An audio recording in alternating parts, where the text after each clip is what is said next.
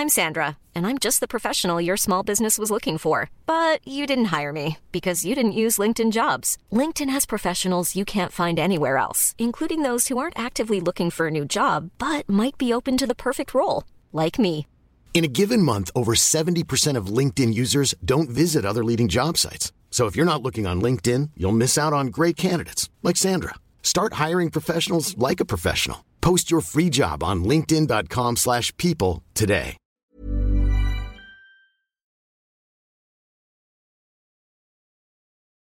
L'heure des pros, mobilisation partielle de son peuple. Vladimir Poutine a annoncé ce matin quasiment l'état de guerre générale de la Russie. Nous utiliserons tous les moyens à notre disposition pour protéger la Russie et notre peuple, a-t-il déclaré.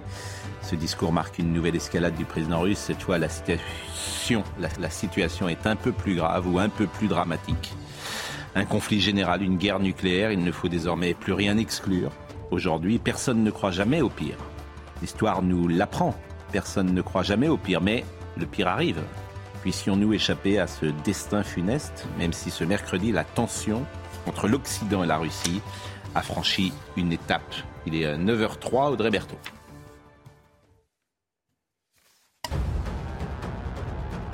L'Occident essaye donc de détruire euh, la Russie. Ce sont les mots de Vladimir Poutine il y a quelques minutes lors d'une allocution euh, télévisée. Après l'annonce de référendum en Ukraine, Vladimir Poutine a annoncé donc une mobilisation partielle des Russes en âge de combattre. Un refus d'obtempérer à Anzin dans le Nord lundi soir. Un policier a été sérieusement blessé après avoir été percuté par un véhicule. Le conducteur est poursuivi pour tentative d'homicide sur policier. C'est un Marocain de 29 ans condamné à plusieurs reprises. Il était sous le coup d'une obligation de quitter le territoire français depuis février dernier. Le procureur de Valenciennes prendra la parole à ce sujet à 15h30. Enfin, l'affaire Pogba. Un cinquième suspect a été placé en détention provisoire hier. Il s'agit d'un proche des frères Pogba. Il avait été mis en examen samedi dernier. Il est soupçonné avec quatre autres individus d'extorsion de fonds à l'égard de Paul Pogba. Eugénie Bastier, Eric Nolot, Laurent euh, Geoffrin, Dominique Jamais et Harold Iman, je vous remercie d'être avec nous. Euh, Harold, personne ne croit jamais au pire. Personne ne peut imaginer une guerre nucléaire. Personne.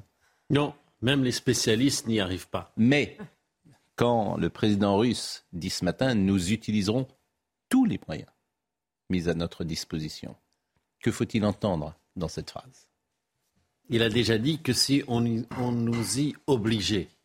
Donc, euh, dans le- la dialectique nucléaire, c'est le premier qui en parle qui a déclenché le processus. Or, si on remonte au début de cette guerre, c'est Poutine qui en a parlé le premier. Mais ensuite, on lui a répondu. Donc, on est parti dans cette dialectique-là. Donc, je ne pense pas que ce soit plus une menace que ce qu'on a connu jusqu'à présent. Dans Vous ne diriez pas qu'il y a une escalade? ce matin dans ses propos. On l'écoute et, et après vous répondez à cette question.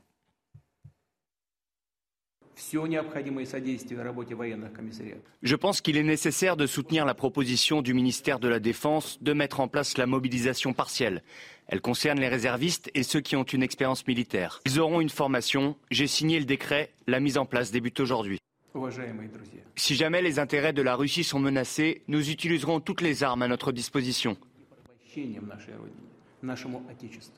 Concernerait 300 000 personnes en Russie. Euh, est-ce que vous diriez, je disais, c'est une escalade? Est-ce que vous euh, reprenez ce terme ou est-ce que vous dites, au fond, il l'avait déjà dit? Il l'a déjà dit. Et je dirais même qu'il a ouvert peut-être une petite fenêtre d'espoir parce qu'il n'a pas décrété la mobilisation générale. Et général, Vous êtes bien optimiste. Un peu. Mais il s'adresse à New York. Tous les chefs d'État Mm. sont ensemble à New York, donc ils vont tout de suite euh, se parler de ce qui vient d'être dit. Et ça semble être même une réplique à ce que disait Emmanuel Macron. Ah, c'est ça que j'allais vous poser euh, comme question. Emmanuel Macron a, a fait son exercice favori euh, hier, finalement, puisqu'il a, il a parlé, il a parlé, il a fait la leçon. Il a parlé, et tant pis peut-être si ses paroles aujourd'hui contredisent ce qu'il disait hier, il a parlé quitte à ce que ce soit dans le vide. C'est ce qu'il a fait euh, hier. Bon. Mais est-ce que ce discours-là, par exemple, a pu influencer la réponse de Poutine ce matin? Elle l'influençait peut-être pas de la manière dont aurait imaginé euh, ou aurait souhaité le président Macron. je, je- je pense que l'Élysée, euh, ce qu'ils disent, c'est qu'ils n'ont plus aucune illusion sur euh, Vladimir Poutine, qu'il ne va pas entendre raison, sauf s'il y est contraint. Donc ils n'ont pas vraiment imaginé que le discours d'Emmanuel Macron allait tout à coup faire réfléchir Vladimir Poutine et lui faire hmm. changer. Donc ça ne sert à rien ce qu'a dit Emmanuel Macron hier. Non, non, ça, ça a servi à... Est-ce que la voix française porte? C'est aussi une des questions qu'on pourra bah, se poser. Est-ce que, est que la voix française porte à l'international? Ou est-ce que les gens qui étaient là écoutaient Emmanuel Macron en disant, bon, qu'il s'occupe de ses banlieues, qu'il euh, rétablisse ses comptes publics et, plutôt que nous donner la leçon oh, je, pense que le Ghana et la Papouasie-Nouvelle-Guinée n'ont aucune espèce d'idée de ce qui se passe en France. Mais euh, je pense par contre que euh, ce que disait Emmanuel Macron représentait, je ne sais pas, une soixantaine d'États au moins. Et il est le dernier occidental à parler à Vladimir Poutine de manière régulière et appuyée et plus ou moins au nom des autres. Donc ça a une certaine importance qu'il a avancé. Mais voilà que Vladimir Poutine, il dit que tout, ce, qui arrive, tout ce qui arrive à la Russie est la faute aux Occidentaux. Hmm. Donc ils se parlent, mais euh, il, y a, zéro amour et zéro illusion. Oui, ça, zéro amour. Euh, tour de table. Euh. Non, mais ce qui est de plus en plus évident, c'est que le sort de Vladimir Poutine, le pouvoir de Vladimir Poutine, maintenant dépend essentiellement de la guerre en Ukraine. Donc, comme il est décidé par tous les moyens à garder son pouvoir, il déploiera tous les moyens pour ne pas perdre cette guerre. Pas pour la gagner, parce que je pense qu'elle est ingagnable, il ne pourra pas conquérir euh, toute l'Ukraine. Ensuite, euh, vous avez soulevé le, problème du discours d'Emmanuel Macron. On écoutera tout à l'heure. Hein. Moi, je ne crois pas qu'il soit inutile quand même de dire les choses et de nommer les choses. Oui, euh, Vladimir Poutine et la Russie contemporaine représentent le néo-impérialisme. Oui, euh, Vladimir Poutine et la Russie contemporaine euh, représentent le néocolonialisme. Il faut, le dire. C'était déjà le cas en 2014 avec l'annexion de la Crimée. Euh, personne n'a rien dit. On a fait la Coupe du Monde après en Russie comme si de, rien n'était. On a laissé Poutine pousser ses pions de, plus en plus. Maintenant, on nomme les choses. C'est un peu tard. Moi, je suis moins optimiste que vous parce que je pense que tout peut arriver. Parce que comme Vladimir Poutine ne peut pas se permettre de perdre cette guerre, euh, il peut même se passer des choses dramatiques pour Vladimir Poutine lui-même, parce que la mobilisation partielle, déjà, euh, les Russes euh, voient cette guerre d'un mauvais œil, parce que les cadavres commencent à rentrer, les désertions, vous avez vu que... 5937. Voilà, maintenant, ils ont durci les peines pour les déserteurs. Ça veut dire que ça devient un phénomène massif. Et là, les gens qu'on va envoyer au casse-pipe après les avoir, bon, ils disent qu'ils ont une expérience militaire, on va les former pendant quelques jours. Bon, ça va encore donner des pertes considérables et ça va encore aggraver l'impopularité de cette guerre. Donc là, on est à un moment de bascule. Laurent Geoffrin. Il faut comprendre sur le discours de Poutine que les prémices du raisonnement sont toutes fausses. C'est fondé sur des mensonges. C'est-à-dire que quand on dit, quand il dit euh, euh, le peuple russe est menacé, non, le peuple russe n'est pas menacé. C'est l'armée russe en Ukraine qui est menacée. C'est pas le peuple russe. Euh, deuxièmement, il dit les Occidentaux veulent nous détruire. Pas du tout. Les Occidentaux veulent sauver l'Ukraine. C'est un objectif limité. Et là, quand il parle de destruction, c'est qu'il reproche euh, aux, démocraties, euh, un, de voler au secours des autres démocraties, deux, euh, d'avoir écouté d'une oreille favorable la volonté des peuples qui étaient auparavant sous la domination russe de ne plus l'être. C'est ça le crime commis par l'Occident. Ce n'est pas une volonté d'encercler l'Union soviétique ou de faire tomber son régime ou de modifier sa société ou quoi que ce soit. Rien du tout. C'est simplement le droit des peuples à disposer d'eux-mêmes. Donc tout ça est faux. Et c'est le produit, ces mensonges-là sont le produit du mensonge initial consistant à dire ce sera une promenade militaire. Quand il a déclenché l'opération, il n'a même pas dit que c'était une guerre, il a dit que c'était une opération militaire spéciale. C'est-à-dire que c'est quelque chose de très limité et très rapide. Comme ça fait maintenant euh, neuf mois que ça dure et qui perd des points de manière considérable, il se retrouve Donc, la dans une situation. On euh, connaît ces phénomènes. On connaît ces phénomènes et, ce que disait mm. Eric est juste. Il ne peut pas se permettre de perdre la guerre à titre personnel. C'est-à-dire que son pouvoir est lié à la guerre. Donc c'est ça qui tend, substantiellement. Voilà, qui tend et qui peut être compliqué. Dominique Jamais. Écoutez, nous sommes en train d'assister à une application nouvelle d'un vieux principe qu'on avait oublié. On sait très bien quand commence une guerre, on ne sait jamais où cela mène. Et ce qui se passe en ce moment me fait penser tout naturellement à ce qui s'est passé lors de la guerre de 14. Quand le 29 juin 1914, l'archiduc héritier d'Autriche a été assassiné par un Serbe, personne n'imaginait qu'un mois, et demi, plus tard, la Russie, l'Angleterre, la France, l'Allemagne et l'Autriche seraient en guerre. Et là, on, est bien au-delà, évidemment, de ce que l'on a pu imaginer le 24 février dernier, quand euh, la Russie a attaqué euh, l'Ukraine. Et euh, je voudrais quand même attirer euh, votre attention, notre attention à tous, sur euh, l'erreur psychologique forte qui a été commise la semaine dernière, il y a quelques jours, par l'ensemble des médias occidentaux. C'était fini. On s'est réjoui. L'Ukraine avait repris l'offensive, elle allait gagner la guerre. Et le président Zelensky, dans l'euphorie de sa victoire, a prétendu non seulement revenir aux positions de, départ, mais reconquérir le, Donbass et annexer la Crimée.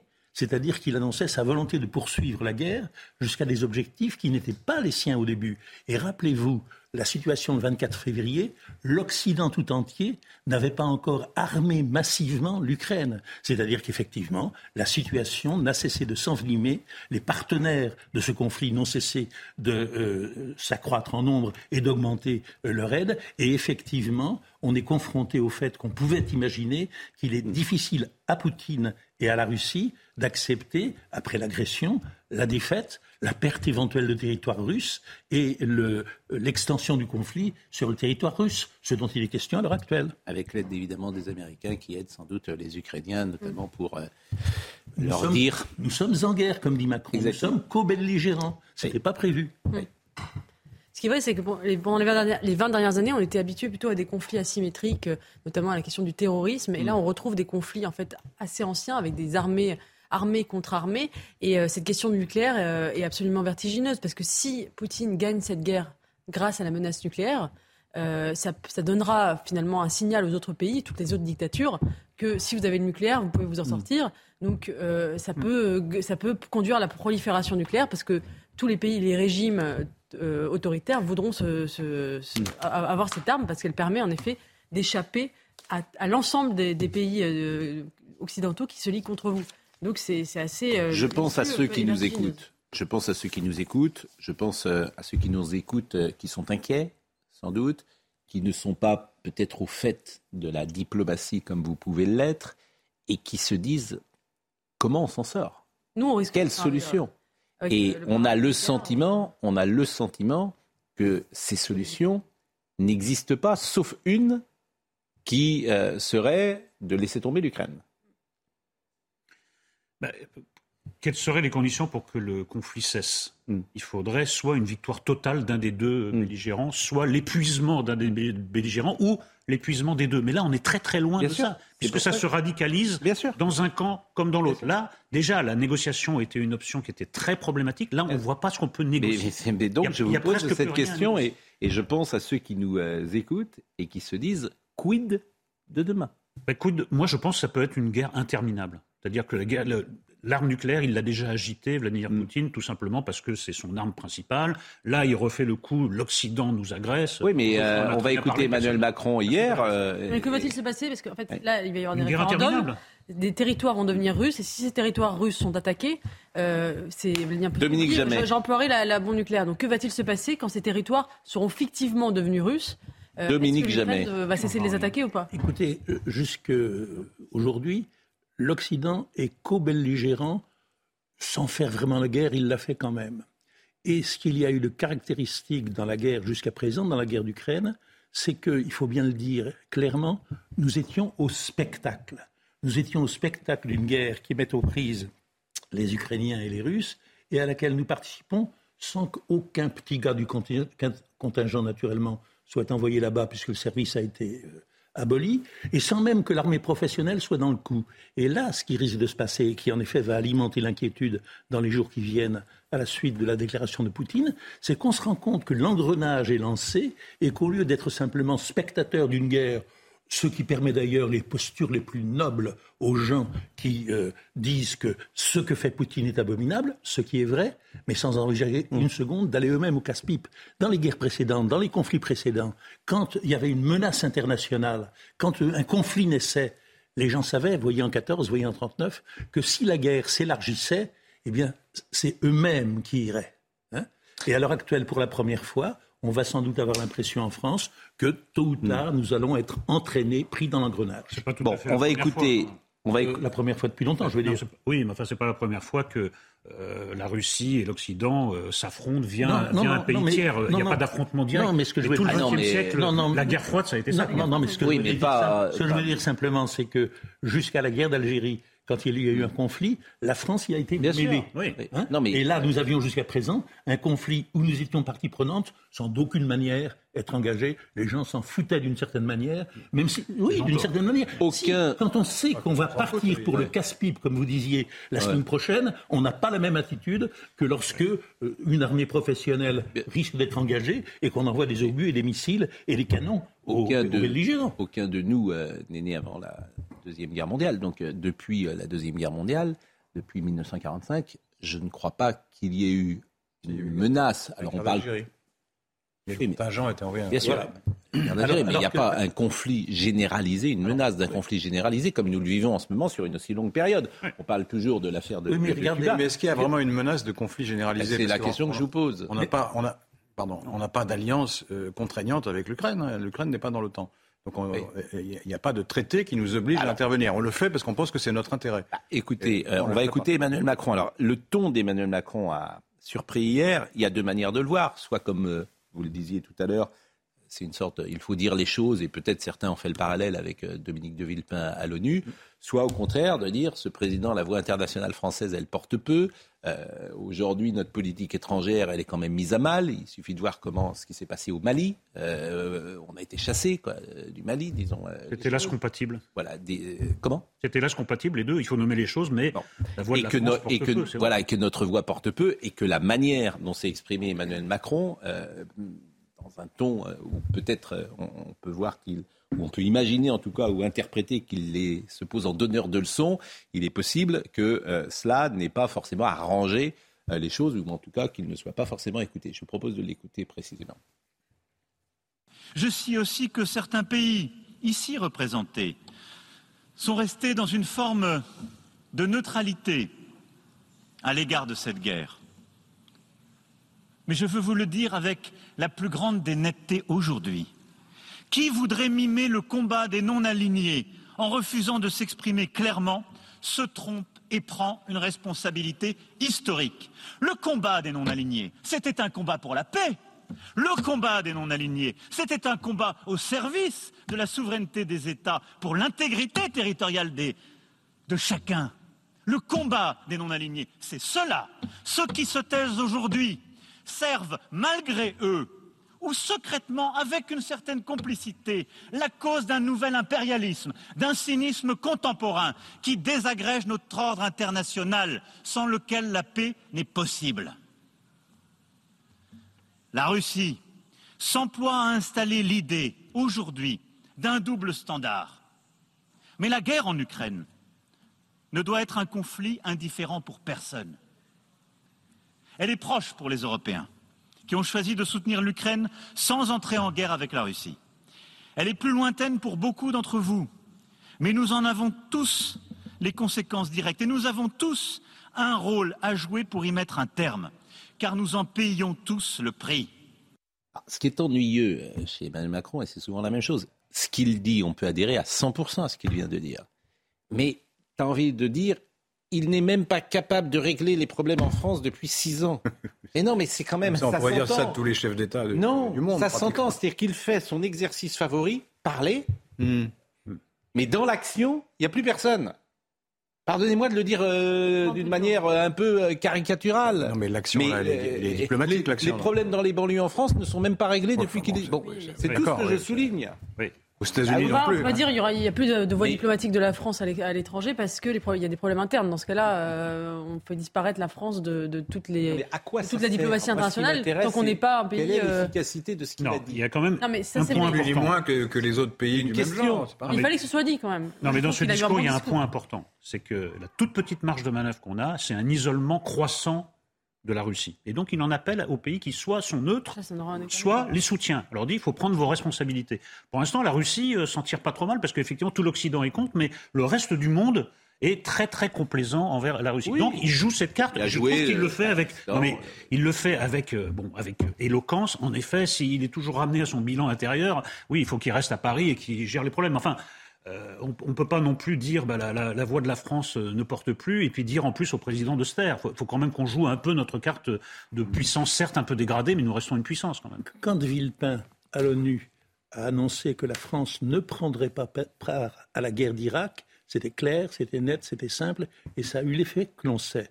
Là, effectivement, on peut dire beau discours, rappel de beaux principes, euh, appel à la raison de la Russie, appel à l'isolement croissant de la Russie, ce qui n'est peut-être pas très très intelligent, même si c'est brillant.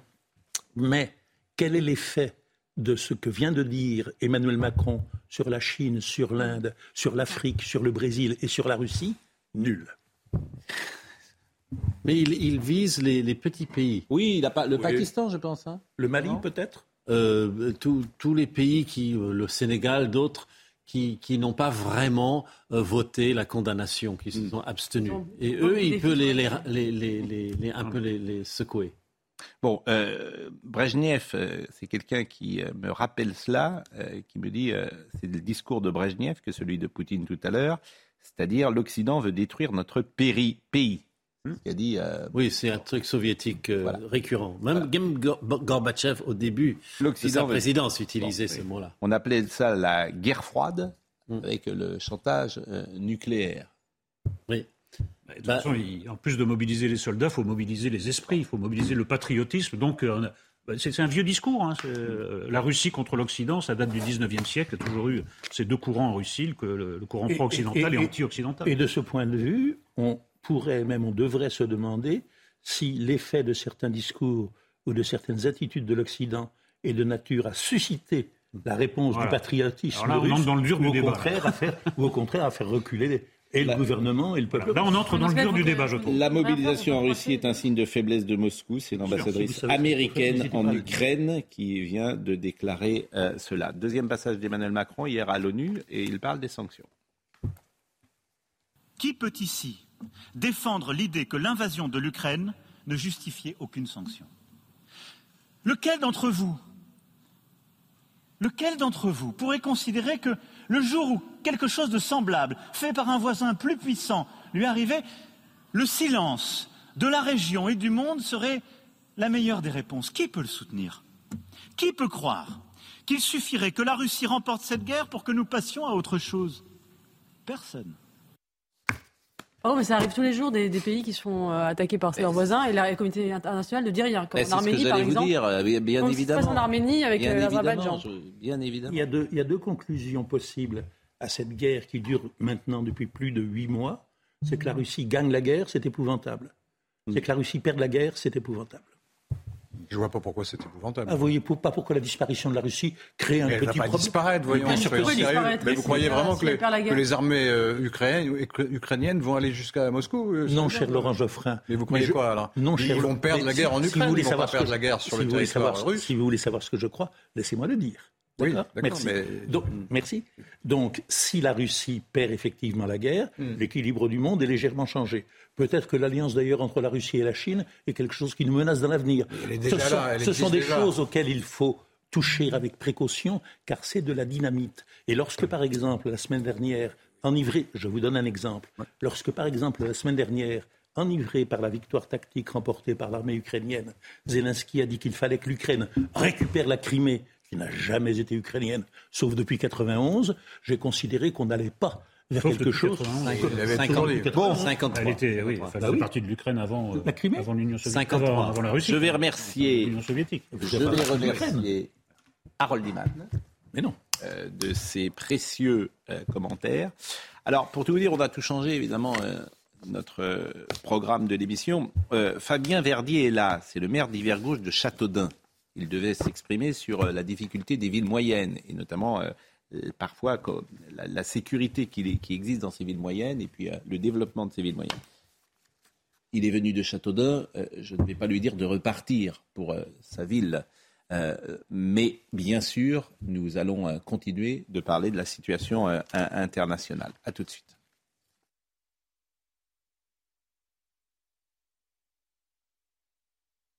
Fabien Verdier est là, c'est le maire d'Hiver-Gauche de Châteaudun. Il a écrit une tribune. Les 233 villes sous préfecture constituent la colonne vertébrale de la France et vous voulez défendre ces petites villes, villes moyennes. Villes moyennes, c'est jusqu'à 50 000 habitants, sans l'anglo, bien évidemment.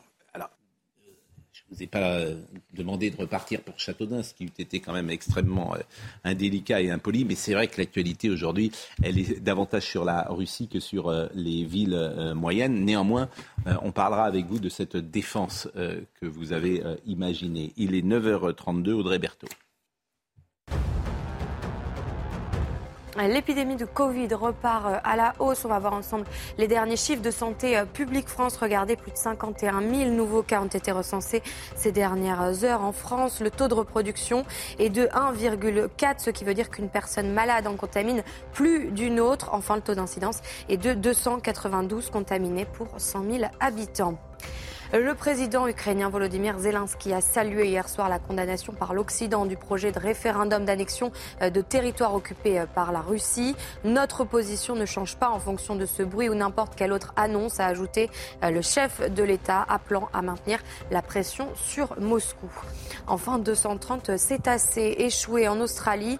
Ils ont été retrouvés sur la côte est de Tasmanie, près du port de Macquarie. Selon des responsables officiels, seulement la moitié de ces cétacés semblait être encore en vie. Écoutons Emmanuel Macron une dernière fois. Il faut que l'ONU agisse. Nous savons tous, ici, que seul un accord respectant le droit international permettra de rétablir la paix. J'appelle à cette tribune les membres des Nations Unies à agir pour que la Russie renonce au choix de la guerre, en mesure le coût pour elle-même et pour nous tous, et mette un terme à son agression. Il ne s'agit pas ici de choisir un camp entre l'Est et l'Ouest, ni entre le Nord et le Sud. Il s'agit de la responsabilité de tous ceux qui sont attachés au respect de la charte et à notre bien le plus précieux, la paix. La situation est grave, bien sûr, mais c'est un vœu pieux. Mais que faire, que faire d'autre? L'alternative, c'est un engagement direct. Personne ne le souhaite. Vous dites que la situation est dramatique. Imaginez si on, si on disait aujourd'hui que l'armée française va intervenir sur les territoires ukrainiens. J'appelle à, tous de demander à la Russie qu'elle arrête euh, la guerre. La seule carte. disent d'autres. Mais je, ne pas l'encourager. Mais c'est pas ça que je vous dis. je, vous dis, j'entends. Je, hmm. Vous seriez à sa place, vous diriez sans doute la même chose. Mais comprenez que de l'autre côté de l'écran, on se dit ça ne sert à rien. Oui, oui, c'est ce qu'on dit. Rien ne sert à rien. Moi, je crois qu'il n'est pas inutile de rallier de nouveaux pays au front anti-Poutine. Oui. Voilà, c'est pas grand-chose parce qu'effectivement, c'est pas des grands pays qui vont tomber dans notre escarcelle, mais je ne vois pas ce qu'on peut faire. On On va pas déclencher une guerre euh, traditionnelle, on va pas déclencher une guerre nucléaire, on va pas provoquer un coup d'État. Qu'est-ce que vous voulez jouer comme... voilà. En tout cas, il faut essayer. Après, il faut essayer. Évidemment qu'il faut essayer ce que fait faut essayer quoi une, une, question très simple et je serai très bref. Quelle chance y a-t-il que ce discours ait la moindre influence sur la suite des événements? Et se taire, C'est quand même une question qu'on peut poser. Euh, euh, il, est, normal que M. Macron préfère, au nom de la France, prendre la parole. Hmm.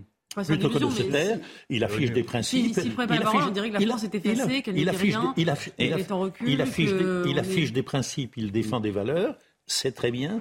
Quelle influence cela peut avoir Et quelle influence a eu que la France n'aille pas en Irak Comment Quelle influence a eu que la France n'aille pas en Irak eh ben, non plus. Dans ce cas-là, on peut dire que le discours de Dupin était complètement inutile. N'allez pas si vite, au contraire. La France en a recueilli une popularité durable dans tous les pays arabes. Ah, c'est vrai que ça nous a pas, ça nous a empêché d'être attaqués ensuite par les, par les, non, par les terroristes. Non, non, non, mais quand vous disiez que l'attitude de Villepin Chirac n'avait eu aucun, bien fait. n'avait eu aucun effet, c'est faux.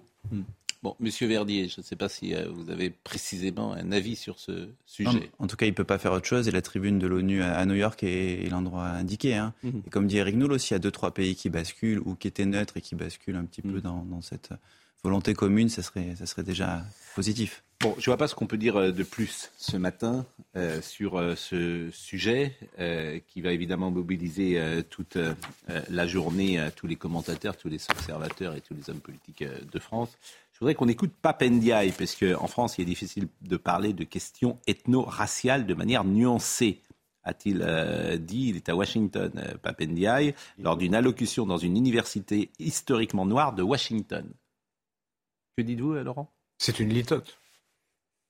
Vous trouvez qu'en France, il est difficile de parler des questions ethno-raciales de manière nuancée? Ben, J'entends le discours public, j'entends souvent beaucoup de choses péremptoires. Face à des étudiants afro-américains. Allez aux États-Unis, vous verrez ce que c'est qu'un discours euh, manichéen. Face à des étudiants afro-américains, le ministre en visite aux États-Unis en marge de l'Assemblée euh, générale de l'ONU a décrit les différences entre la France et les États-Unis en matière de lutte contre le racisme. L'État français est officiellement indifférent à la couleur de peau, a-t-il dit. On rappelle qu'il est spécialiste des minorités américaines, M. Ndiaye, qui est lui-même euh, de père sénégalais et de mère française. Alors écoutons-le et puis on va pouvoir commenter ce qu'il a dit. Le concept de race, comme vous le savez, est encore très sensible en France. Nous sommes actuellement dans un contexte politique où les organisations d'extrême droite sont puissantes, comme aux États-Unis d'ailleurs, et il est difficile d'aborder les questions ethno-raciales de manière nuancée et complexe. Quoi les organisations d'extrême droite? Euh... Et qui? bah C'est toujours les mêmes, elles sont connues. Je ne sais pas. c'est les deux partis euh, d'extrême droite. Vous les connaissez comme moi. Mais euh, Monsieur euh, Ndiaye est ministre de l'Éducation nationale ou du wokisme? J'ai pas bien mm. compris là, parce que. Non, mais vous n'avez pas compris. Excusez-moi. Mais là, il, répond aux au, wokistes justement. Mm. Il dit, vous savez, en France, le, la concept de race, euh, on n'aime pas trop non, ça. Mais non, que les wokistes, Ce que j'entends, moi, c'est qu'il semble regretter qu'en France, justement, on ne parle pas assez de race, contrairement aux États-Unis, on en parle tout le temps. Excusez-moi, mais moi, je, préfère justement euh, l'aveuglement à la race qui existe en France euh, que l'omniprésence de la race qui existe. Il a, il a, il a, si, si, il, il dit que c'est encore un sujet très sensible à cause de l'extrême droite en France. Euh, il, semble dire que finalement on n'en parle pas assez et qu'il faudrait davantage s'inspirer des États-Unis, euh, des études de la race. Bah, bah, ah, on le sait, on le sait qu'il pense ça au fond. Je euh, reprends le, le, raisonnement prodien. Non, parce que vous l'avez accusé d'être woke, mais il est, peut-être pas. que la rentrée scolaire s'est bien passée. Je pense que le niveau de l'enseignement est satisfaisant. Voilà, je pense qu'au fond, c'est ce que dit Eric Nolot est juste je me fiche de ce que dit M. Ndiaye en Virginie. Il ferait mieux d'être à Paris. Mais c'est vous qui l'avez mis à la. Bah oui, mais enfin. Ah. On est bien obligé de commenter les égarements de M. Non, mais il a... vous, le mettez à l'écran pour dire je me fiche de ce qu'il dit, mais ne le mettez pas à l'écran. Mais, non, ça c'est pas bien. Mais pourquoi? Je souligne qu'il est euh, à Washington alors qu'il a rien à y faire et qu'il ferait mieux de travailler euh, à Paris et de s'occuper de ses élèves et de ses classes qui sont en grande difficulté. Voilà ce que je souligne. Ah, il faut des profs formés en trois jours pour pallier les inconséquences de l'éducation nationale. Faut pas et, que, que, les réflexions de M. Ndiaye sur le wokisme et sur euh, la société ou sur euh, la société euh, et, comment dire multiculturelle, c'est pas ce qui m'intéresse. Ce qui m'intéresse, c'est qu'il apprenne. Qui veut que la France devienne l'enfer racial américain Il est plus que singulier. Il est extravagant que M. Ndiaye ministre français d'origine sénégalaise mm. de l'éducation nationale, aille dire aux États-Unis que la France est raciste. Mm. Mais devant quel public parle-t-il devant... Si. Si.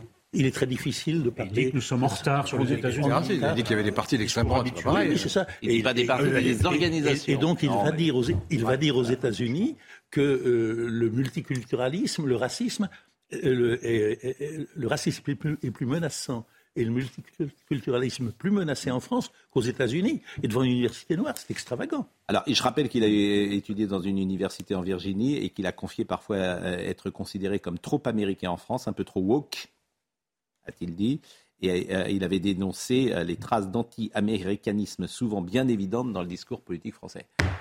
au début, au début j'ai dit il faut faire crédit à M. Ndiaye bah, parce qu'il avait été rendre hommage à Samuel Paty. J'ai trouvé que ça commençait bien. Malheureusement, ça y est, on est dans la dérive où M. Ndiaye n'est pas là pour euh, résoudre les problèmes énormes de l'éducation nationale, mais pour promouvoir le wokisme à l'américaine. Le wokisme à l'américaine, c'est un cauchemar. La guerre des races aux États-Unis, c'est un cauchemar. Qui veut l'importer en France C'est pas du tout nuancé. Qui veut l'importer ah bah, Il est difficile. Je répète cette phrase qui me paraît folle. En fait, c'est pour ça. On n'a pas entendu la même chose. Il est difficile bien voir de parler. Son entier. Vous voulez qu'on Il est. Je répète ce qu'il a dit. Cette phrase qui me paraît folle pour un ministre de l'Éducation euh, hmm. sur le territoire américain. Il est difficile de parler des questions ethno-raciales de manière nuancée en France. Voilà, ce qu'il dit. Est-ce que c'est sa place de dire ça aux États-Unis Qui s'occupe de son ministère Le, ça ira mieux pour le dire en général, c'est déjà discutable. Le dire aux États-Unis, c'est condamnable. Franchement.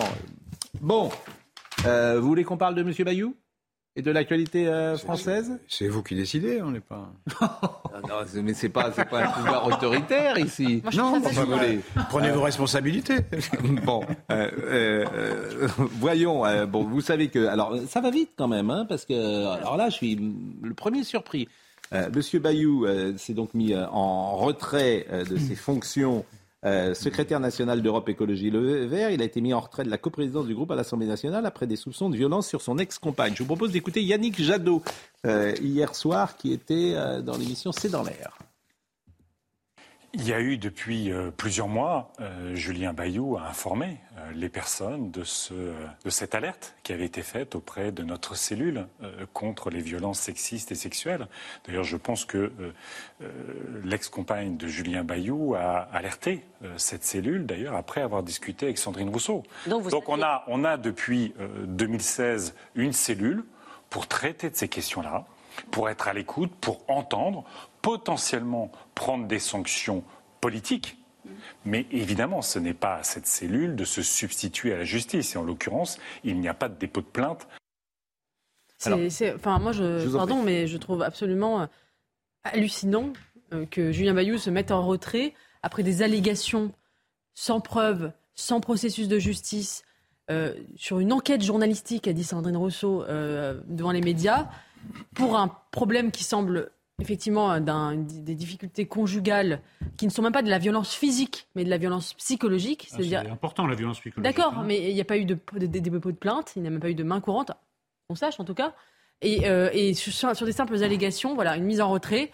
Moi, je, je, je trouve ah, qu'on. Je, trouve que vous dites, Eugénie. Je trouve qu'on est, dans, une logique d'épuration. Ça va vite. Ça va vite. J'ai écouté, euh, j'ai écouté Sandrine Rousseau qui dit Moi, j'ai reçu la compagne de Julien Bayou euh, qui était dans un état psychologique euh, extrêmement délabré, qui a fait une tentative de suicide ensuite. Elle n'avait pas dire ça en public. Ben, non, mais elle l'a dit, elle l'a dit, et ça date de plusieurs mois, donc ça va pas vite. Et, ça, n'était pas quand je dis ça va vite, c'est parce que euh, cette information était pas publique. elle l'est depuis oui, mais ça va pas vite. soir et il a démissionné. Ça va pas vite dans le fonctionnement interne des Verts, ah surtout que Sandrine Rousseau ajoute. Rien, et il y a plusieurs. Non, mais c'est ça. Moi, je, moi, Sandrine Rousseau, je suis très attentif à ses paroles. C'est ma, ma boussole. C'est parfois ma girouette. Elle dit, et il y a d'autres femmes qui aurait porté plainte aussi. Hmm. Moi, je dis ça va pas vite. Hmm. Euh, si ça avait été, si ça avait été quelqu'un de droite et que euh, Sandrine Rousseau ait eu euh, connaissance de ces faits, elle aurait dit démission immédiate, etc. Ils ont mis des mois et des mois. Ils ont laissé Bayou dans la nature. Peut-être qu'il a agressé. Moi, les, agressions psychologiques, je les prends au sérieux. Hein. Peut-être qu'il a aussi agressé psychologique, psychologiquement d'autres personnes. Je trouve que ça va très lentement et qu'en effet, ça se substitue à la justice courante. Il y a maintenant une justice de parti, une justice de secte qui, au sein euh, des Verts, comme de la France insoumise, se substitue à la justice courante. Vous faisiez référence à ce qu'avait dit euh, Sandrine Rousseau. J'ai reçu chez moi très longuement une ex-compagne de Julien Bayou. Je pense que les comportements sont de nature à briser la santé morale des femmes. C'est ce qu'elle avait dit euh, sur le plateau de C'est à vous, je crois, avec Anne-Elisabeth Lemoine. Et Clémentine Autain lui avait répondu hier. Je vous propose d'écouter Clémentine Autain. Quand j'entends Sandrine Rousseau hier, par exemple, euh, expliquer que la victime, euh, enfin qu'elle a reçu, en tout cas l'ex compagne de Julien Bayou qu'elle a reçu euh, elle-même et qu'elle explique que cette femme a fait une tentative de suicide, je ne sais pas si cette femme a envie que toute la France soit au courant qu'elle a fait une tentative de suicide. Et euh, Sandrine Rousseau a répondu à Clémentine Autain après cette intervention. Elle a dit si vous pensez que le problème vient de telle ou telle parole féministe plutôt que des personnes qui exercent les violences et du système qui s'en accommode, vous faites partie du problème a dit. Euh... c'est le discours euh, typique des woke américains, c'est-à-dire que si par exemple vous n'êtes pas d'accord avec les antiracistes radicaux, c'est que vous-même vous êtes raciste. Et là, si vous n'êtes pas d'accord avec le féminisme radical de Sandrine Rousseau, c'est que vous n'êtes pas assez déconstruit, pas assez féministe. Et c'est un, un, raisonnement circulaire auquel on ne peut pas échapper. C'est le propre de l'idéologie et c'est absolument terrifiant. Je suis désolée, mais Sandrine Rousseau est une procureure et j'ai pas envie que ce soit elle qui indexe notre indignation morale dans, dans, Moi, ce que je constate, c'est que la parole des femmes doit être C'est l'arroseur, c'est l'arroseur arrosé et la Nupes ou les écologistes sont victimes des procédures et des processus ah, qu'ils ont mis, qu'ils ont mis eux-mêmes en marche. Et donc, on a, on a assisté depuis quelque temps, très légitimement, à euh, l'engagement d'une lutte, d'un conflit généralisé, aussi généralisé celui dont nous sommes menacés sur le plan militaire, etc., euh, on a assisté à la naissance d'une lutte contre le viol contre le harcèlement, contre les comportements euh, machistes, etc. etc. Très bien, bravo. bravo. Mais vous semblez le dire avec un point voilà, d'ironie. voilà que le domaine de cette lutte s'étend et qu'il concerne les scènes de ménage, l'intimité des couples, même des femmes qui ne portent pas plainte, qui n'ont pas porté plainte, qui souhaitent que le drame qu'elles ont vécu ou les ennuis qu'elles ont vécu ne soient pas portés devant la justice. Non seulement c'est porté devant la c'est non seulement la justice est dessaisie, mm. mais c'est porté devant un tribunal populaire, devant un tribunal de parti. Mm. Cela a des conséquences. Et M. Caténins, qui était le numéro 2 très prometteur mm. de la NUPES, est disqualifié. Il y a une main courante. M. Bayou, qui était le numéro 1 de l'écologie. De développer... Il y a une main courante de déposer. Oui, oui, non, mais d'accord. Mais il y a un détournement on peut, de ce on peut distinguer l'affaire Bayou et l'affaire Il y a un détournement dans les, il y a un détournement dans les deux cas. Il y a un détournement dans les deux cas d'une affaire intérieure à un ménage, hmm. la justice est dessaisie mais les, et ça passe sur le terrain Mais les violences conjugales, c'est toujours interne au ménage. Hein. En quoi est-ce que M. Coquerel est moins compétent en finance depuis qu'il a une affaire de harcèlement sexuel sur le dos Mais ça n'a rien à voir. mais, qu'est-ce que vous, mais qu'est-ce que vous voulez dire? Je ne comprends pas en quoi est-il... Je, ne remets pas en cause la compétence de M. Coquerel euh, en matière financière, mais si effectivement c'est un harceleur, il n'a rien à faire à ce poste-là. Euh, je constate qu'il y a des partis qui ont. Non, mais oui ou non? Non, attendez. Non. Laissez-moi laissez expliquer pourquoi je suis plus nuancé que vous. Je constate la mise en place. C'est rare. Je, constate, je, constate, je constate la mise en place et l'officialisation des tribunaux parallèle à ceux de la justice. mais c'est une main courante. C'est lui-même qui l'a, Adrien Quatennens, qui a reconnu avoir mis une gifle à, son épouse. et effectivement, en 13 ans de vie commune, il a, ce qui est un grand tort, giflé une fois sa femme. Non, voilà on ne va pas minimiser. vous me sidérez, Dominique ah Jamais. Non. Mais vous dites ça comme en ironie en 13 ans. C'est comme si vous me disiez en 13 ans, il a une seule, fois tiré euh, sur euh, sa femme euh, avec une carabine. C'est pas tout à fait pareil. Ah bon? Au cours d'une scène de ménage qui se soit emportée et qu'effectivement ils en soient venus aux mains, comme sa femme le reconnaît, ça existe dans un million de ménages, ça ne brise pas les carrières des Dans un million de ménages, des hommes frappent sur leurs femmes mais enfin, bah, je veux dire, mais, mais Dominique, jamais. Je, pas dans le mien, en tout cas. Bon. mais, mais, vous ne, mais dans 99% des ménages, jamais un homme n'a frappé sa femme, ou 99,99. Enfin, vous, vous, c'est bon, Je vais forcer sur le chiffre. Les scènes de ménage, ça n'existe pas. Mais ça n'a rien à voir avec la gifle. Ah tout le monde a vu des, enfants, tout le monde a vu ses parents, euh, eh ben, sans doute, euh, en scène de ménage. Personne ne sache n'a vu. Euh, On casse une chaise. je suis d'un côté assez étonné. L'enfer, l'enfer dans lequel vit la France insoumise depuis quelques jours, c'est l'enfer qu'ils ont souhaité. Voilà. Ils ont mis en place ça et maintenant ils se retrouvent jetés dans le chaudron. Il faut tout conflictualiser. eh ben là, ils sont servis. Dès qu'il y a une faute euh, dans un ménage, euh, un harcèlement, il faut que le type démissionne. Et quand ça s'adresse à eux, on leur renvoie la balle et là, ils se roulent Bien par terre Alors, justement, comme Neymar dans la surface de réparation. Ben non, ça marche justement. pas. Non, mais que Katnins soit mis à pied, euh, exclu de la politique, très bien. Moi, ce qui, ce qui me dérange, c'est l'interprétation hein. des féministes de ce, de, ce, de, ce, de ce geste comme finalement le symptôme de violence systémique des hommes en, politique. Ce n'est pas vrai. Ce n'est pas vrai parce que ce qui est systémique, c'est le féminisme justement, puisque justement. Ça commence à faire beaucoup, hein, non, mais attendez, ça commence à faire beaucoup. Euh, déjà, vous mettez tout sur le même niveau. C'est ben pas, tout n'est pas sur le même niveau. Je vois Katniss, euh, Coquerel. Non, mais depuis, parce qu'ils sont intransigeants là-dessus. Ils sont dans une logique d'épuration. Depuis le début. Juste un mot. Depuis le début de la de l'affaire MeToo, ce qui ce qui est le plus frappant, c'est le nombre incroyable de, faits qu'on ignorait et qui, qui, apparaissent au jour. Une réalité que, que ce soit un système ne me paraît pas, contestable. Le système, Alors, c'est quand on encourage un fait. Il, y a une, il y a une réprobation unanime de ce fait. Avançons. On n'est pas non, non, non, Avançons parce que hier il y a eu conférence de presse. Ça m'intéresse beaucoup la conférence de presse parce que vraiment on a ramené. adoré. Bon, là, euh, écoutez, euh, d'abord il y avait le tweet de Mélenchon, premier tweet, deuxième tweet, et effectivement euh, hier dans cette conférence de presse, les dirigeants de la France insoumise ont été interrogés précisément sur le tweet de Mélenchon et sa réaction. Et en fait, les dirigeants, ils sont tétanisés par Mélenchon. Ils n'osent pas dire les choses, ils sont absolument tétanisés. Donc vous les voyez, ces tweets, je n'ai pas besoin de les relire, vous les connaissez depuis 2-3 jours. Voyez la réponse de Mathilde Panot pour commencer à la question euh, comment euh, vous avez réagi euh, au tweet de Jean-Luc Mélenchon? Nous, nous avons un un communiqué de presse qui a été fait par la coordination euh, des espaces de la France insoumise, dans lequel nous nous retrouvons toutes et tous. C'est pas ma question, c'est sur le tweet de Jean-Luc Mélenchon. C'est ma réponse. Je, la, repose. Euh, il y a une députée chez vous, Madame, je crois, Martin, qui a communiqué, Madame Autain, qui, je pense, c'est un sujet qui vous intéresse. Quelle est votre position Tout le monde n'a rien fait, moi. Oui, mais je sais que vous, en tout cas, vous réagissez beaucoup sur ces questions, c'est normal. Euh, j'ai le droit de vous poser la question, je pense. Que pensez-vous du tweet de Jean-Luc Mélenchon? Est-ce que, pour une fois, vous l'avez trouvé déconnecté? C'est moi qui.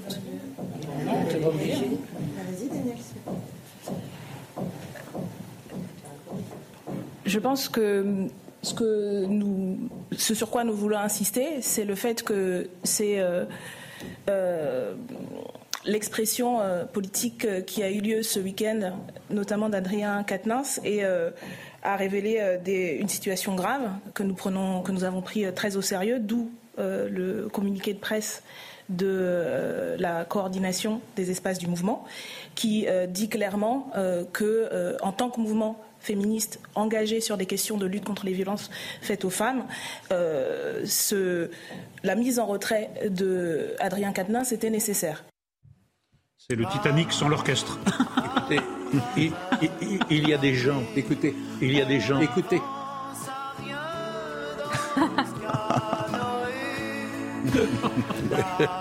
Créoté.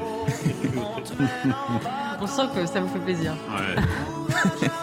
Il n'y a, a, rien à changer. Hein. C'est voilà, sous chaud, rame, rameur. Écoutez, il y, a des gens, des militants, et notamment les néo-féministes, qui ont déclenché une révolution dans les mœurs, dans les mœurs politiques aussi, mm. dont elles pensaient profiter, ça leur retombe dessus. Mm. Ça fait Aussi bête que ça. Mm.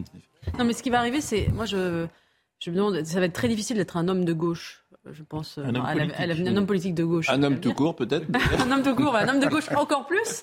Euh, et euh, en fait, on se demande qui va, qui va rester. on se demande qui va rester debout en fait dans cette espèce de jeu de qui euh, qui est en train de se passer. Il va rester les purs en fait. Mais parfois, moi, je pense que les purs, les, incorruptibles, Ne pas taper sur une femme, c'est pas être pur.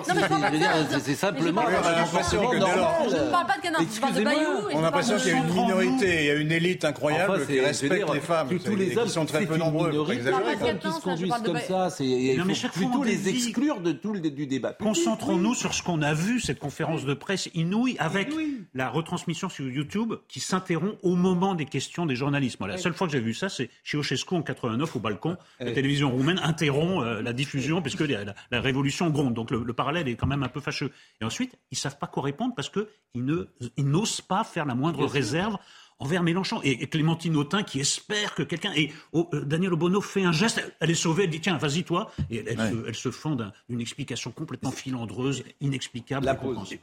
Euh, juste une phrase. C'est bien une révolution. À l'aune de ce qui existe actuellement, aucun des, derniers, des trois derniers présidents de la République n'aurait échappé à l'inquisition qui se développe actuellement. Ah oui. Ah oui. Enfin, oh si, si, si. Bah, Monsieur Chirac, Monsieur Sarkozy, Monsieur Hollande Franchement, vous n'avez pas le droit de dire ça. Mais pourquoi Comment j'ai pas le droit de dire ça Mais vous n'avez pas le droit de dire ça. Des, il faut des faits, alors. Donc, il manque, euh, d'accord, il manque, il faits, quand même. Il manque simplement les plaignantes, hein, pour l'instant. Mais enfin, vous êtes. Mais, mais, mais, je comprends pas. Semblable, Dominique Jamais. Pardonnez-moi, il manque les plaignantes. Vous vous rendez compte de cette phrase qui est complètement folle? On en reparlera. Mais ils ont fait des choses illégales. Enfin, mais, vous avez, je, je, retire pour vous bah, oui, non, ce que vous avez dit. Euh, non, mais vous voulez dire que l'opposition aurait trouvé des choses. Laurent Geoffrin, mais, je, mais je, je, Laurent Geoffrin, je retire. Cours dans les milieux politico-parlementaires et journalistiques sur les façons de faire de M. Sarkozy, de M. Chirac. Je retire. Hollande, pour... est un bruit que vous connaissez naturellement. Je retire. Vous voulez ne pas en entendre parler pour l'instant. C'est votre droit. Je retire pour vous les phrases. Je retire. conjugaux je retire pour vous les phrases que vous avez dites, parce que, euh, je veux dire, elles, elles sont euh, nulles et non avérées. Pardonnez-moi. Non, mais là, il s'agit de violence. Mais, enfin, on parle de euh, violence physique. Et de violence Enfin, je vais être euh, sidérant, mais on, bon. Parle, on parle aussi de harcèlement sexuel. Mais, hein? bon, enfin, on parle de harcèlement sexuel pour Jacques Chirac? Non, sûrement pas. Sûrement pas. C'est un peu de dire ça. Non, mais, bon, bon, je, je, préviens que je retire définitivement ce que vous avez dit pour vous. et, croyez-moi, et croyez-moi, je, je, vous, je, c'est pas son genre. Pas son bon, je, je, je vous, euh, si j'ose dire, je, je non, alors, euh, trop peu. voilà, vous me sidérez, euh, Dominique Jamais. non, mais c'est des sujets trop graves, on peut pas comme ça, me semble-t-il. C'est bien mon avis. Mais c'est pas un avis, on peut pas comme ça balancer. Alors moi, je vais dire Monsieur Bédul, machin, c'est trop. Me semble-t-il, c'est pas convenable. Et à quoi Là, et puis, et à quoi respectons. Et à quoi est-on en train d'assister à la respectons, respectons, si c'est possible. Le foyer de Monsieur Catenas. Non, respectons, ah, respectons, si c'est possible, la mémoire d'un homme qui est décédé, qui a été président de la République, sur lequel on peut revenir sur son parcours. La vie privée des hommes publics leur appartient. J'ai déjà entendu ce discours. Bon, écoutez, vous, on va marquer une pause. Vous restez avec nous, Monsieur Verdier. Vous avez bien fait de venir.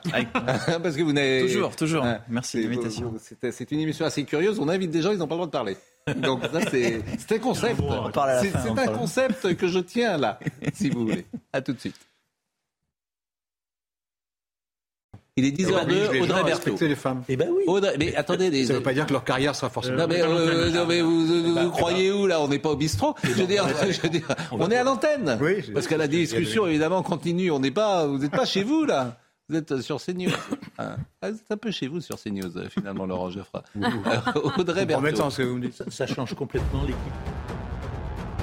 La Russie va mobiliser 300 000 réservistes pour renforcer euh, ses troupes en Ukraine, annonce du ministre euh, de la Défense. Il a prévenu que cela ne représentait qu'une partie infime du nombre de personnes mobilisables dans le pays. Selon lui, la Russie dispose d'un potentiel de mobilisation de quelques 25 millions de personnes. Le refus d'une demande d'asile doit être synonyme d'expulsion automatique. C'est ce que souhaite inscrire Gérald Darmanin dans le projet de loi sécurité. Aujourd'hui en France, les demandeurs d'asile peuvent utiliser jusqu'à 12 procédures de recours après une décision négative de l'OFPRA. En clair, euh, le ministre de l'Intérieur veut changer la loi pour passer directement à la case expulsion. Enfin, la pilule du lendemain sera gratuite pour toutes les femmes. C'est ce qu'a annoncé le ministre de la Santé François Braun. Une avancée pour les femmes, car l'accès à la contraception d'urgence était disponible gratuitement et sans ordonnance, uniquement pour les mineurs. Le dépistage des infections sexuellement transmissibles sera également gratuit et sans ordonnance jusqu'à 26 ans.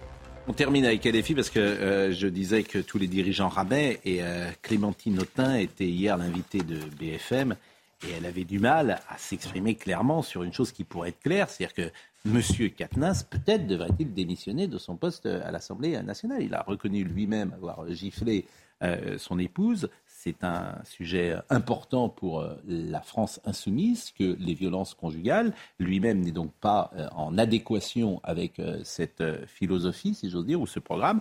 Il aurait pu, ou il- le mouvement pourrait lui demander de prendre du retrait, se mettre en retrait. Écoutez, euh, Madame Autain.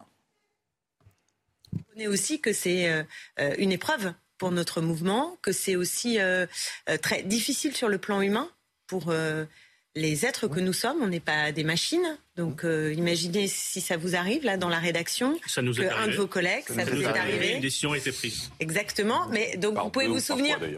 Voilà, alors il y a des endroits où ça se prend plus ou moins vite, mais vous, vous avez souvenir peut-être du choc que ça peut représenter, euh, de l'émotion que ça peut su- susciter dans les équipes. Non, là, on parle d'un élu de la République, c'est fait la Exactement. même chose. Oui, mais on parle aussi d'un collectif humain, pardonnez-moi, Oui, oui, bien mais les élus de la Mais Est-ce que République. cet élu de la République peut continuer à siéger En fait, c'est ma Les- question tout simplement. Les, les- les élus de la République, et ça fait partie du sujet, les élus de la République sont aussi des êtres humains. Et d'ailleurs, on essaie de leur demander de qu'ils soient dire. des êtres humains et, et qu'ils et ils ne sont pas hors la société. Donc il y a un devoir d'exemplarité. Et c'est parce qu'il y a ce devoir d'exemplarité, de cohérence entre les principes que nous défendons dans notre mouvement, défend, oui. à commencer en l'occurrence par la lutte contre les violences sexistes et sexuelles, que nous avons rappelé dans le communiqué de presse que nous avons émis euh, à la suite hein, de, de- de la lettre d'Adrien Quatennens, de celle qu'il a rendue publique. Donc nous avons pesé les mots et nous avons dit que ce qui importait pour nous, c'est la cohérence avec les principes et que donc il se retirait. Dira quand même à Madame Autain que quand c'est Monsieur Abad, elle prend moins de gants. Oui, et puis si vous me permettez. c'est la France insoumise, la victime de cette affaire, la victimisation. C'est une épreuve pour nous, c'est indécent. Le tweet de Mélenchon était indécent, indécent et cette défense est indécente, franchement. Le problème de fond, c'est qu'il n'y a pas de- d'échelle des, des sanctions. Oui, c'est ça. Dans- Au sein des entreprises, il y a le droit du travail. Moi, j'ai connu ça à Libération, j'ai eu un cas, et- mais euh, on applique le droit euh, du travail, bon, qui n'est pas tout à fait adapté, mais enfin, en gros, il y a quand même des principes et il y a des, des garanties pour les prévenus, enfin, pour les gens qui sont accusés, pour protéger les, salariés. Euh, Dans les associations et dans les partis, il n'y a rien. Et donc, on s'en remet à la justice, ou alors on fait une justice privée. Mais la justice privée, c'est embêtant parce qu'on ne connaît pas les, les- les sanctions d'avance. Normalement, dans, la- dans la vie euh, pénale, quoi, il y a un code pénal. On dit si vous faites ça, ben, vous, aurez deux ans de prison. Si vous faites ça, vous aurez une amende. Dans, les associations et les partis, Non, c'est pas tout à ça, ça, ça n'existe pas. La France insoumise a établi un barème, mais pour les autres partis. Non, Non, mais- démission immédiate. Je pense que si non, vous non, mais ça permettez, c'est de manière pas- sauvage. Mais Oui, moi, voilà. je parle d'un texte. Laurent, si vous me permettez, Et c'est ce qu'a dit Roussel d'ailleurs. Il a Oui, dit les partis politiques. je termine. vous les partis politiques devraient se réunir et ou les associations d'ailleurs en général pour Laurent, faire un texte. si vous me permettez, c'est pas tout à fait le sujet. Ça Bah, concerne toutes les personnes publiques, qu'elles soient aujourd'hui hommes politiques, pourquoi pas journalistes, pourquoi pas artistes. Tous ces gens-là qui vont au public s'ils ne sont pas sur le plan de l'éthique personnelle, euh, je veux dire, euh, convenables, Hmm. parce que c'est le bon terme, en tout cas si... Irréprochables. euh, irré- ils ne sont pas irréprochables, ils ne peuvent plus apparaître en public. C'est vrai pour vous, qui êtes un homme public. Si demain, on apprend que euh, vous êtes... Évidemment, pour les ça n'arrivera pas. Homme ou femme d'ailleurs. Non, non, pas les mais euh, pas mêlé dans une affaire de violence conjugale, Hmm. vous ne pouvez plus apparaître euh, aujourd'hui sur aucune antenne. Alors ça, c'est un jugement qui est, c'est la société qui juge. Non, mais ça, c'est- ça c'est prévu dans le code du travail. hein. Ça porte atteinte à l'image de l'entreprise. Oui, mais on sait bien que pour les personnes employé publiques. cette- J'ai employé cette. cette Je suis d'accord avec vous, mais vous, vous comprenez ce que je veux dire. Oui, c'est vrai, par exemple, il y a, un comédien. je veux dire quand il y a même- un comédien. c'était vous qui étiez à la, à la tête de Libération. comédien. Attendez, je termine. Non, Il y a un comédien célèbre qui aujourd'hui est complètement en dehors du système Hmm. euh, parce qu'il est accusé euh, de. euh, c'est pas violence conjugale en l'occurrence, puisque c'était avec, je crois, une compagne occasionnelle. Mais sa carrière Hmm. s'est arrêtée. Tant que la justice n'est pas passée, sa carrière s'est arrêtée. Hmm. Voilà. Et c'est vrai pour ça peut être vrai pour un journaliste, pour un me- homme politique, etc. Les- tout Attendez, je peux parler Non, allez-y. Pascal, Allez-y, parole. allez-y. Une, une révolution, une monsieur. révolution largement positive. hein, je le précise. Oui, une révolution largement êtes, euh, positive s'est produite dans les mœurs. Oui. Certains, certaines minorités activistes ont concouru à cette révolution et cherchent d'ailleurs à l'heure actuelle à en profiter.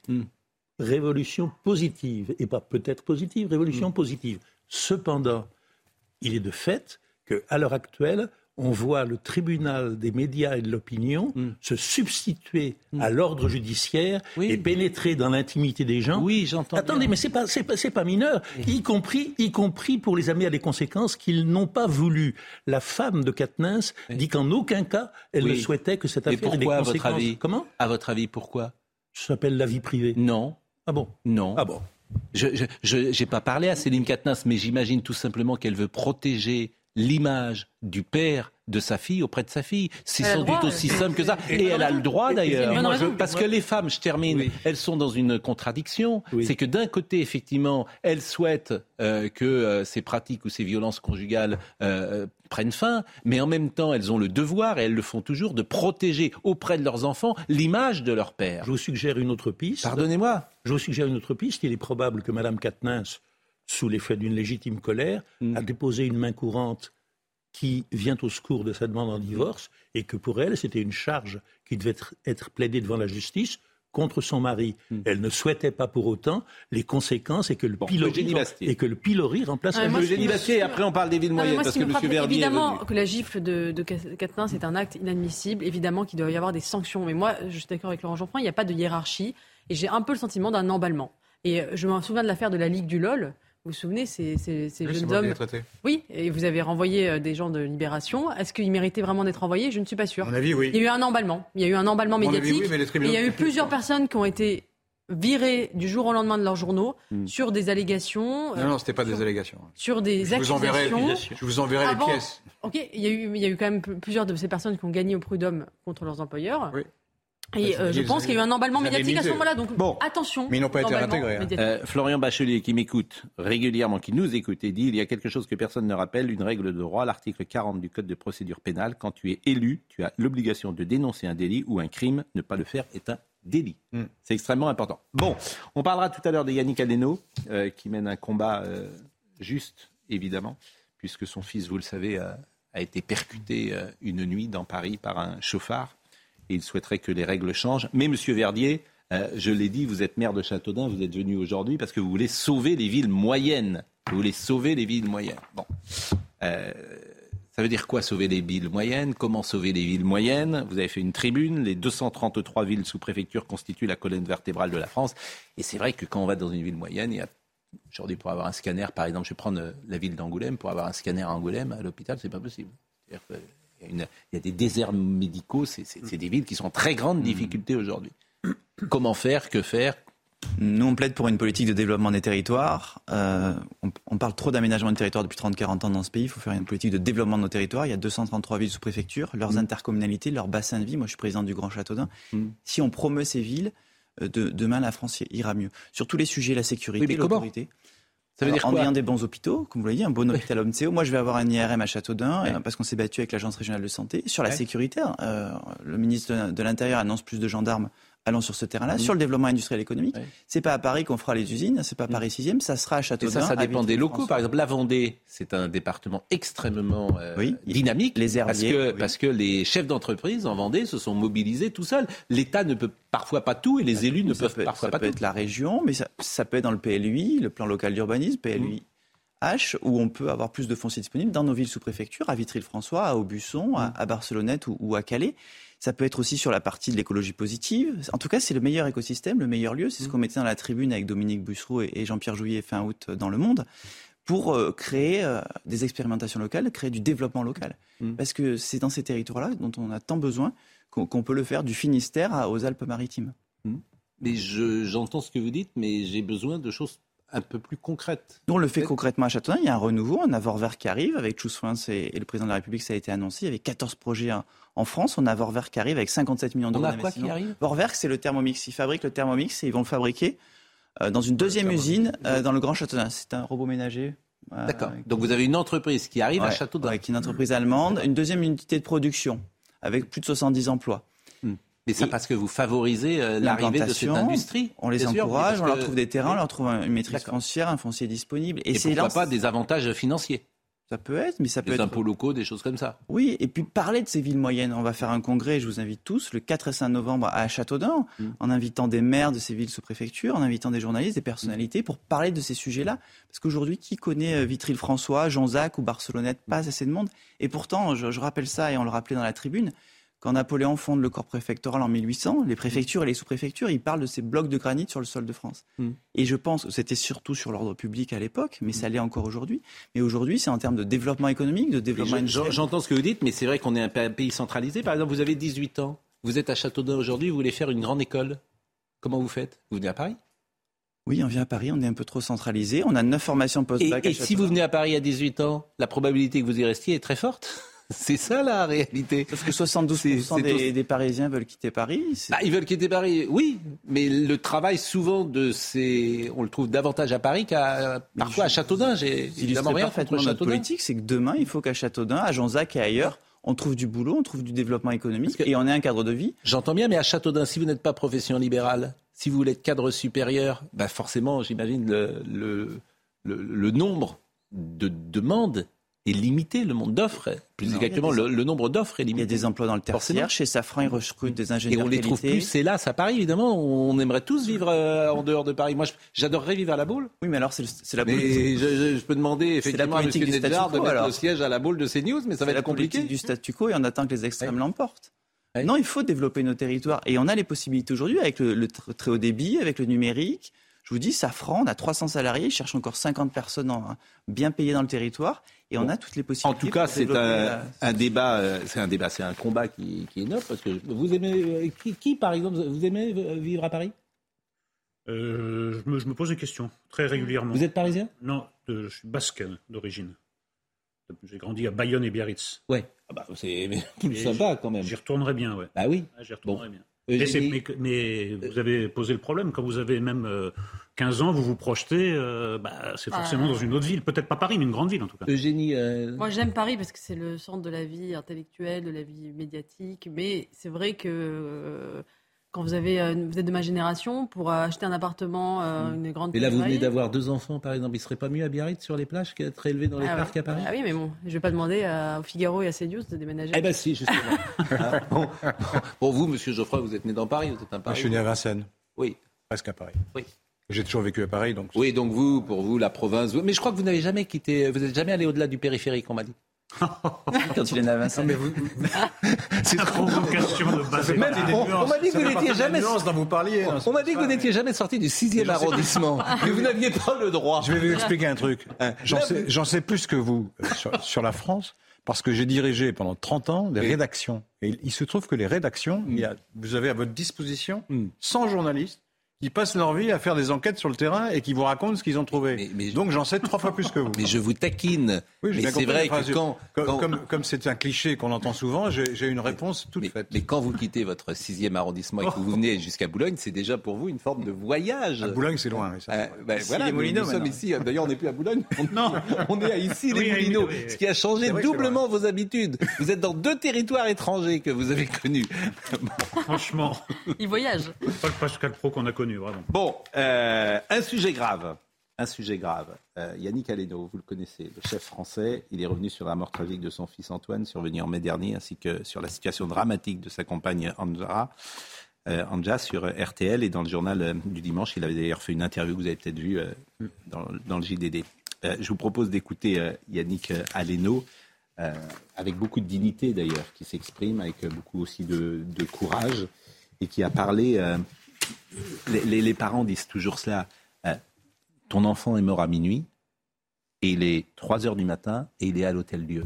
Et il raconte. On s'est retrouvé à l'hôtel Dieu dans une, pièce, euh, enfin, c'est même pas une pièce d'ailleurs, avec un fauteuil de bureau complètement déglingué, euh, personne à l'accueil quasiment, et on nous a mis là, on s'est regardé, on fait tout seul, et un bout de papier dans la main. si vous avez besoin d'assistance psychologique, vous pouvez appeler tel numéro. On s'est regardé, puis à 3 heures du matin, on est rentré à la maison et seul. Seul. Encore une fois, bon, on, a la chance d'être une famille, donc euh, le soutien euh, est important de la famille, euh, des amis, mais seul. Voilà. Donc c'est vrai que je crois qu'on mérite. Enfin, les gens ont besoin juste d'un peu d'humanité dans ces moments-là qui sont, qui sont quand même assez terribles. Bah, ce que raconte Yannick Aleno, c'est la double peine, quoi le, deuil euh, terrible, inimaginable, et puis d'être abandonné euh, à soi-même, euh, d'être seul avec son, chagrin sans la prise en, sans la prise en charge minimale. C'est terrible. Le deuxième passage que je vous propose, c'est que son fils a été percuté par une voiture qui roulait à, vive allure, avenue Bosquet, dans le 7e arrondissement. Et il propose peut-être un changement pour ces voitures. Pourquoi ces voitures aussi puissantes ne sont pas bridées en ville, par exemple? Ça, ça change beaucoup de choses parce que si vous prenez l'acte de dire ok je débride ma voiture, mhm. c'est-à-dire je veux pas nuire à la, à la liberté de, de, vie des gens, c'est pas le sujet, mais euh, quand on appuie sur un bouton de façon volontaire et qu'on dit je décide de rouler au-delà de, de, la limitation de la limitation bridée par par l'électronique aujourd'hui et je décide de rouler à 200 et tuer un enfant, j'en deviens responsable. C'est plus un homicide involontaire. Là, il a été mis donc c'est une vraie question, effectivement. On vend des voitures qui peuvent rouler à 300 à l'heure, alors que la limitation de vitesse euh, sur euh, l'autoroute est à 130. Puis le dernier passage que je voulais euh, vous proposer, on lui a posé la question, c'est Amandine Bégaud d'ailleurs qui menait cette interview. Est-ce que vous en voulez à quelqu'un? Non. Non, j'en veux à personne en fait. J'en veux à la vie de m'avoir enlevé mon enfant. je crois qu'aujourd'hui, le système travaille avec les, outils qu'il a. Mm. Euh, et, je pense qu'aujourd'hui, il est important que tous, euh, on se retrouve autour de la table. si je, ne me sers pas de, de, ce que, de ce que la vie m'a apporté, en tout cas de notoriété pour, euh, pour aider les autres, la mort d'Antoine ne sert à rien. Quoi. voilà, donc pour moi, c'est inacceptable que, que... Ce serait lui faire honte, vous me disiez, quand on a préparé cet entretien. Ouais. Pas vrai, parce que c'est quelqu'un qui, qui était généreux dans l'altruisme un joli garçon. Hein. Et Yannick Aleno a donc lancé l'association Antoine Aleno, dont le but est de venir en aide aux familles de toutes les personnes de moins de 25 ans victimes d'un chauffard récidiviste, en leur offrant un soutien moral, psychologique et financier. Le combat de Yannick Aleno, vous l'avez compris, est, magnifique. Euh, je vous remercie, Monsieur Verdier. C'est vrai qu'on aurait aimé euh, vous accorder davantage euh, d'audience ce matin. Vous avez compris que notre actualité était bouleversé par euh, ce qui s'est dit en Russie. Et euh, à votre place, euh, nous allons recevoir, nous allons parler de l'épopée joyeuse, qui est une série documentaire sur Canal+. Et nous allons être avec Yann Bucaille-Lanrezac, qui est le fondateur des Cafés Joyeux, que je salue. Bonjour, euh, monsieur Bucaille-Lanzerac. Euh, vous employez 85 et vous les avez euh, appelés les équipiers, qui sont en situation de handicap mental. Ils sont autistes ou porteurs de trisomie 21. Ils sont serveurs, caissiers ou personnels de cuisine dans ces huit coffee shops solidaires à Rennes, à Paris, à Lyon et à Bordeaux. Et c'est évidemment euh, une série documentaire qu'on pourra voir sur Canal en quatre épisodes de 40 minutes, intitulé L'épopée joyeuse. C'est produit par euh, Eric Toledano et Olivier Nakache. Ça sera diffusé à partir de demain. Et cette série suit le parcours de ces hommes et de ces femmes porteurs de troubles de spectre autistique ou en situation de handicap, d'habitude mis à l'écart de la vie professionnelle. Vous voyez ces images. Et qui, grâce au café joyeux, ont décroché un job. Et ce qu'il faut dire, euh, Monsieur Bucaille Land, c'est que ça marche. C'est ça qu'il faut dire. C'est que ça marche. Oui, ça fonctionne. Je pense que c'est l'essentiel, c'est que euh, il y, a, une dimension, euh, je pense, altruiste au départ euh, que, tout le monde veut soutenir, qui est de s'adresser à des personnes en situation de fragilité qui sont au départ exclues du monde du travail à cause de leur handicap. Je vous entendais parler tout à l'heure de double peine. On, est vraiment aussi dans la double peine. C'est-à-dire que je on n'est pas tous euh, égaux dans la vie. On, a certains ont plus de facilité que d'autres. Et là, sous prétexte que j'ai une différence, sous prétexte que je porte un handicap, je n'ai pas accès au monde du travail. Donc euh, euh, la, volonté des cafés joyeux, c'est d'essayer à notre petite mesure de corriger ça. Et oui, ça fonctionne. Et c'est ça ce qui est important. Et ça fonctionne des deux côtés. C'est-à-dire que les clients, je pense que sont sensibles forcément dans vos cafés à d'une certaine manière participer à quelque chose où ils ont le sentiment que c'est bien ce qu'ils font. Oui. D'aider, même si parfois le, serveur n'est pas aussi efficace ou performant qu'un serveur qui ne souffrirait pas de cet handicap. Il est plus souriant en tout cas. Pardon? Il est plus souriant en général. Il est peut-être non, mais, mais, mais c'est vrai qu'ils ont le sentiment eux-mêmes de, de participer à ce qui est une aventure collective. Oui, si vous voulez, depuis que depuis qu'on existe depuis cinq ans, on a reçu pas loin de 400 000 convives. Euh, qui sont venus dans nos coffee shops pour un, pour un repas, pour un café, pour, un, pour une pause, pour un déjeuner. Et, le but, c'est évidemment, il y, a, une grande partie de nos, de nos convives qui viennent parce qu'ils sont contents, ils ont le sentiment de faire une bonne action. Très bien. Mais ce qui est important, c'est qu'ils reviennent. Et ce qui est important, c'est que, euh, en fait, ils soient, euh, ils, soient touchés par le fait que au Café Joyeux, c'est bon. Euh, euh, c'est pas parce que c'est opéré par euh, une équipe qui est, qui est représentée à 70% ou 80% par des personnes avec handicap mental que, que, ça, que ça, doit, ça doit être décevant. Non, c'est bon. C'est beau. On a une décoration qui est, qui est, qui est, magnifique, qui a été faite de façon pro bono par, par Sarah Lavoine. Donc on, on, on veut vraiment faire envie. Hmm. L'idée, et c'est le plus grand service qu'on puisse rendre à nos équipiers joyeux, c'est qu'ils soient fiers de montrer qu'ils peuvent créer de la valeur avec des plats qui sont préparés. Toutes nos recettes sont faites par euh, Thierry Marx et, euh, il les a faites de telle sorte que nos équipiers joyeux puissent les réaliser eux-mêmes. Mmh. C'est ça le, but, c'est qu'on n'est pas là pour faire semblant.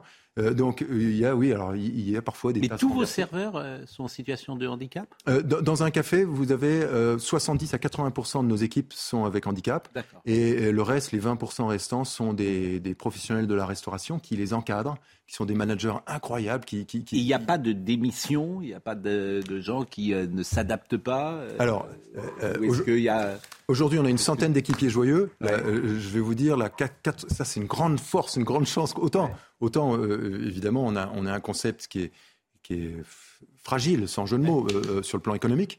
Autant parce que la restauration c'est dur. Mm. Autant on a un, énorme atout, c'est qu'on n'a pas de turnover. C'est que nos équipiers, ils sont contents.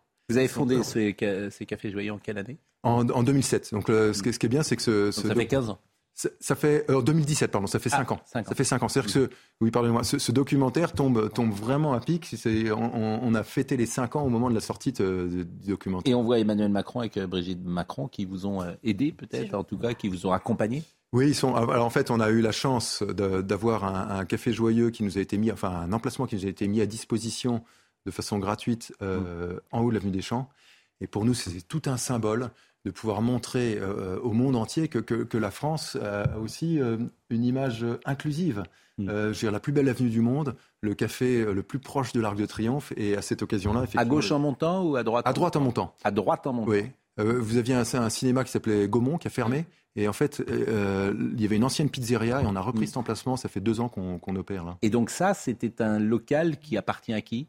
C'est une foncière qui s'appelle Groupama française. Et qui, vous a et qui nous a généreusement. L'emplacement était vide. Et il a dit, mais allez, je vais vous... Parce que C'est combien de mètres carrés? Euh, Là, il y, a, il, y a, il y a 350 mètres carrés. Autant vous dire incapable de payer mètres carrés sur les Champs-Élysées, euh, si vous voulez louer euh, ça au mois, mm. c'est une fortune. Une fortune, une fortune. Mm. Mais ce qui est beau dans ce projet, c'est qu'il y a de la générosité qui se mm. fédère.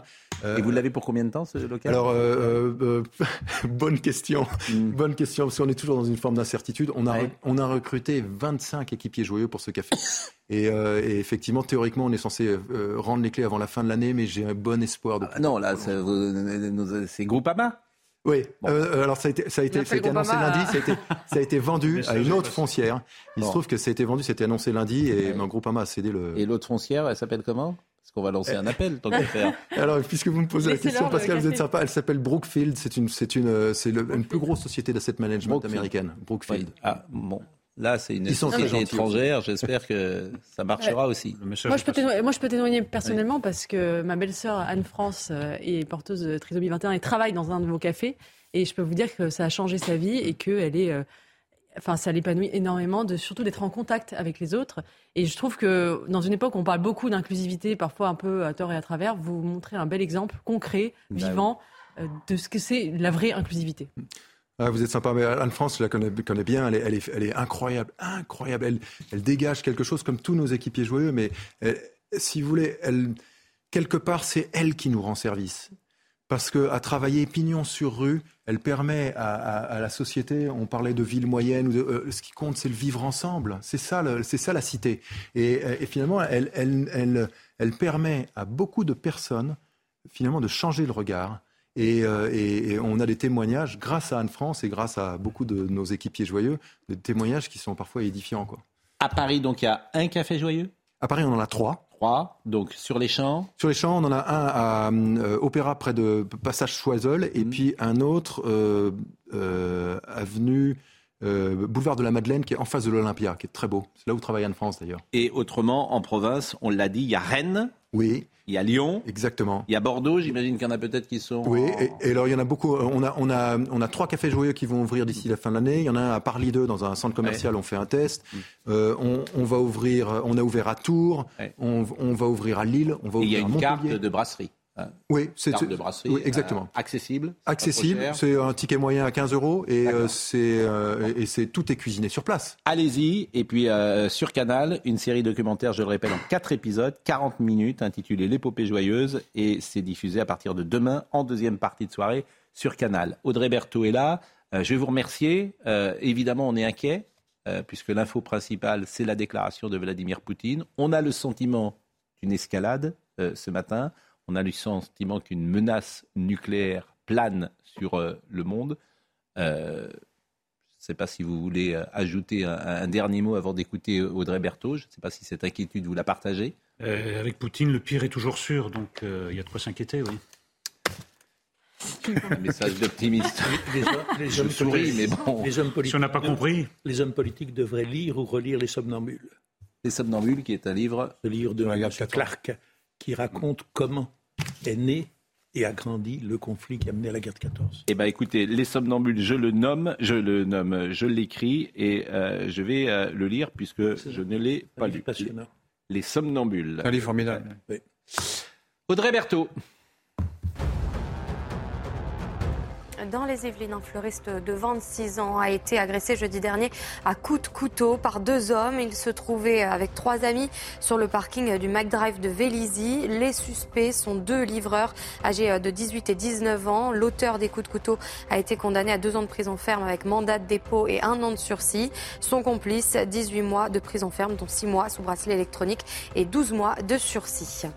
La Russie reconnaît 5 937 soldats tués en Ukraine depuis le début de son offensive. C'est une annonce du ministre de la Défense dans un entretien télévisé.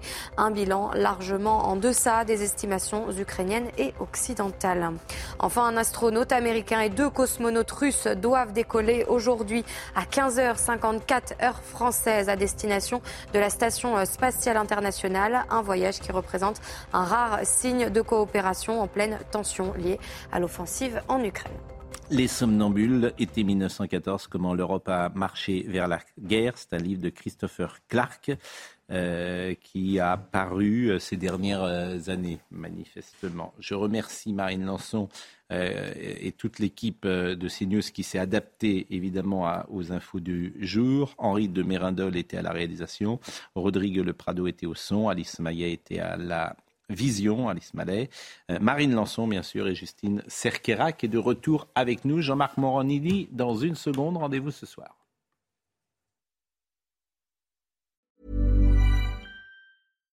Hi, I'm Daniel, founder of Pretty Litter. Cats and cat owners deserve better than any old-fashioned litter. That's why I teamed up with scientists and veterinarians to create Pretty Litter. Its innovative crystal formula has superior odor control and weighs up to 80% less than clay litter.